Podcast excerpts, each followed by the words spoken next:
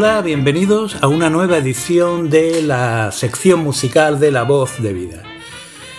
Este espacio de hoy eh, quiero dedicarlo a todos eh, los que están confinados a la fuerza y sin trabajo, sean autónomos o por cuenta ajena, tienen, los autónomos tienen la, persiana bajada, sin saber nada de cómo van a poder reanudar su actividad económica, y a todos aquellos otros que antes y ahora han tenido que salir cada día a trabajar con o sin medios suficientes de protección.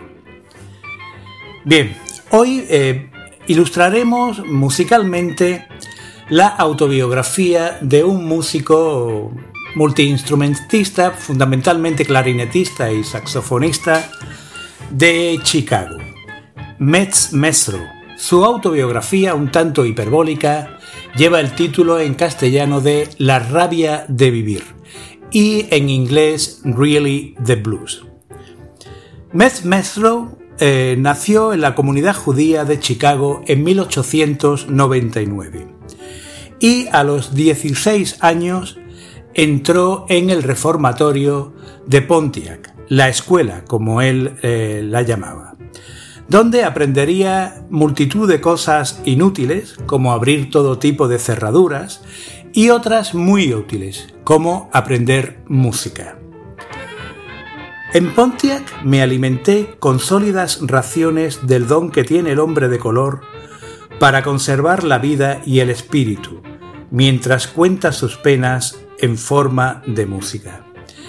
Estamos oyendo al propio Metz Mesro, que aparte de ser músico, no fue un músico, digamos, de los mejores mejores, pero sí supo reunir y en torno suyo a una gran cantidad de muy buenos músicos. Es lo que hoy podríamos llamar casi un agregador, un agregador de músicos y de inspiración herbácea.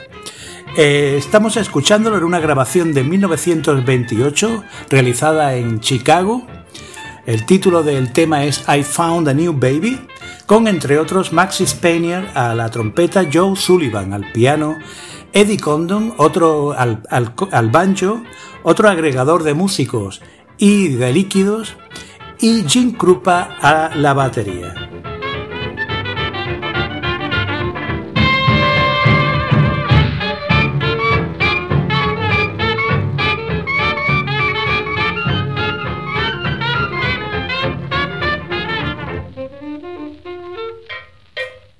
Vamos a continuar con la autobiografía de Metz Mestro, La rabia de vivir, y con un pasaje dedicado a Jelly Roll Morton, el cual en su tarjeta comercial se anunciaba como inventor del jazz y proveedor de entretenimiento con todos sus aderezos, priva, compañía y música.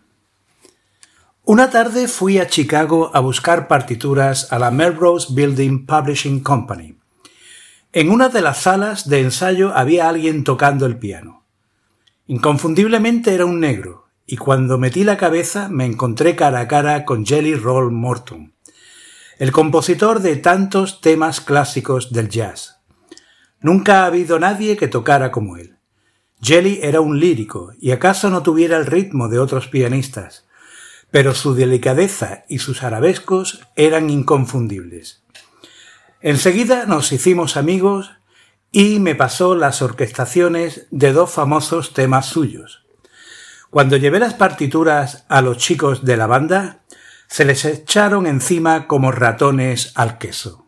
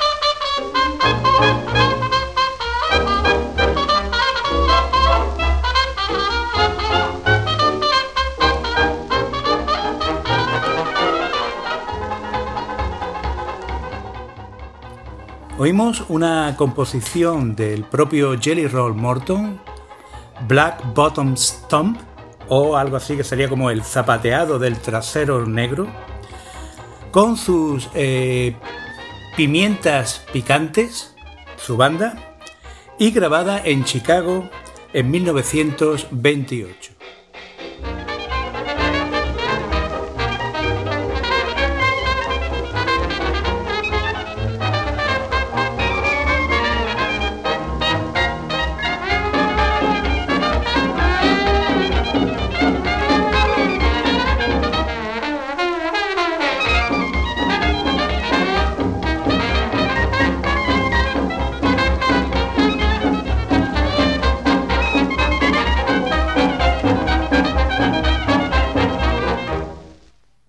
Tenemos que decir que en esta época hubo una verdadera avalancha de músicos negros provenientes del delta de, Mississippi, particularmente de Nueva Orleans, que eh, se afincaron porque encontraron trabajo en el ambiente de Chicago. Estamos hablando del principio de los años 20 la ley seca eh, duró desde el año 1920 hasta 1933 y la Gran Depresión ocurrió en 1929. Estos músicos pues encontraban trabajo en los lugares pues que estaban regentados eh, de forma indirecta y a veces demasiado directa por eh, la mafia, por el crimen organizado. Nos cuenta Metz Era hablando precisamente de eh, los chicos que querían introducirse en el mundo musical. Era la voz del jazz que se hacía oír por sobre el estrépito de las metralletas y el entrechocar de las botellas de whisky. Y entonces aquellos chicos oyeron el verdadero jazz que palpitaba en el South Side como un corazón vivo. Joe Oliver, les enseñó a afilar los colmillos musicales. Jimmy Noon y Johnny Dodds los ayudaron a aprender el alfabeto. Louis Armstrong les, eh, les impartió lecciones de riff y de scat en innumerables clases de trasnoche, hasta que cada uno de ellos obtuvo su matrícula de, de honor. Sus oídos sedientos bebían música como bombas de succión el imprevisible, mundo exterior les parecía era áspero y turbulento, crudo, brutal. Tenía las orejas sucias, pero vibraba de fluido vital. Y el jazz, el jazz verdadero, era su música emblemática.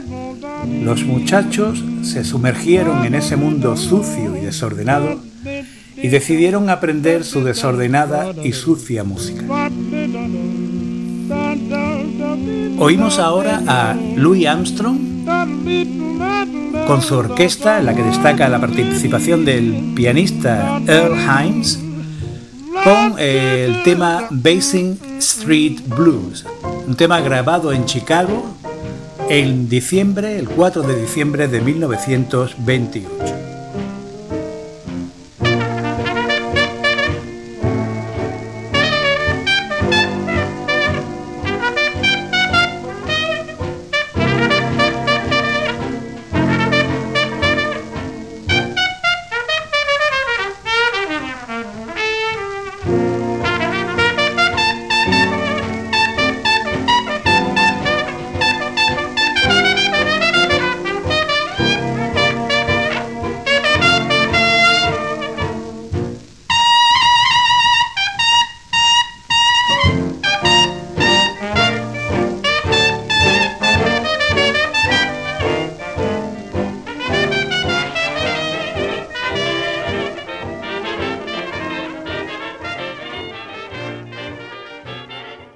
Bien, vamos a concluir. Si os ha gustado esto, solo tenéis que en el podcast de algo de música con Paco Frías y el equipo de la voz de vida, pues pinchar el icono eh, que equivale a indultar la vida de un gladiador.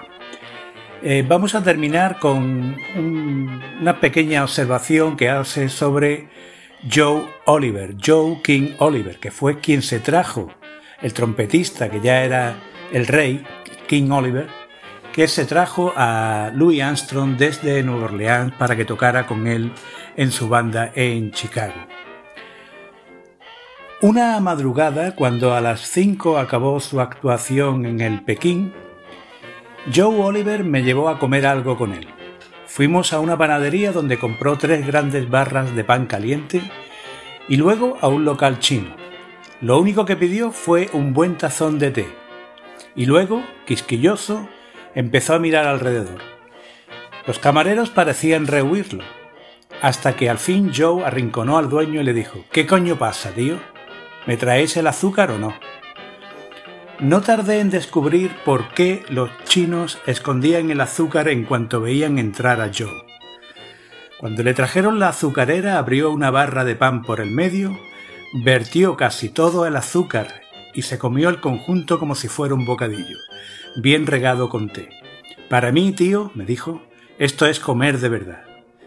Pienso que alguna noche el músico compositor Clarence Williams debió de haber visto a Joe peleando con los camareros chinos y en esa escena se inspiró para escribir Sugar Blues, que es el tema con el que concluimos y escuchando a Joe Oliver.